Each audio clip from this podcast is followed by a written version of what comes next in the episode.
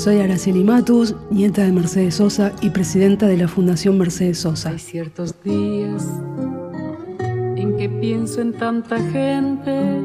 Escuchemos Gente Humilde, una canción compuesta en 1945 por el guitarrista y cantante Aníbal Augusto Sardiña, recuperada hacia finales de los 60 por Vinicius de Moraes y Chico Walker. En 1970, mientras estaba en el exilio, Chico Walker hizo su versión propia. Al igual que él y muchísimos otros artistas, la fuerte persecución que le hizo la dictadura a mi abuela la llevó al exilio y sus interpretaciones musicales fueron incluidas en las tristemente famosas listas negras de aquella época.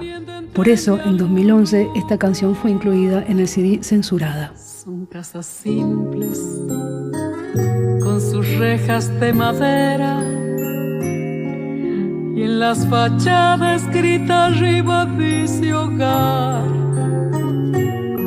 En sus ventanas flores tristes y marchitas, como alegría que no encuentra su lugar. Y ahí me da una tristeza y me lamento de ser tan poco y no tener con qué luchar. Yo que no creo, ruego a Dios por esa gente. Es gente humilde. Hay que ganas